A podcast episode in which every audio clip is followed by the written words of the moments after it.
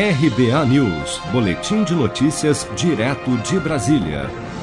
Após o apagão que atinge o estado do Amapá completar 15 dias, a Justiça Federal determinou o afastamento provisório da diretoria da Agência Nacional de Energia Elétrica, ANEEL, e também dos atuais diretores do Operador Nacional do Sistema Elétrico, ONS, pelo prazo de 30 dias.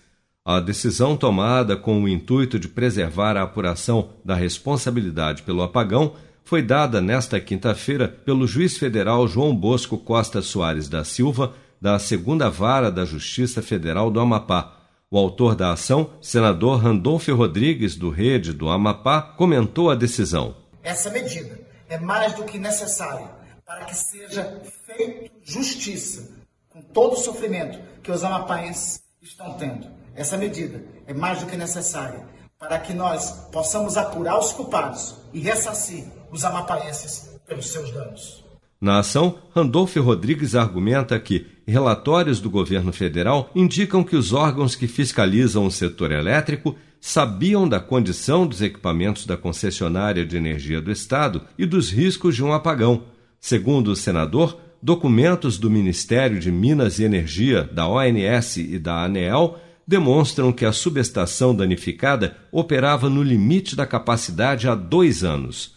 O estado do Amapá voltou a registrar um novo apagão na noite da última terça-feira, dia 17, duas semanas após o um incêndio atingir uma subestação que deixou, desde então, 13 dos 16 municípios do estado sem luz e, em muitos casos, também sem água, já que o abastecimento também depende de energia elétrica.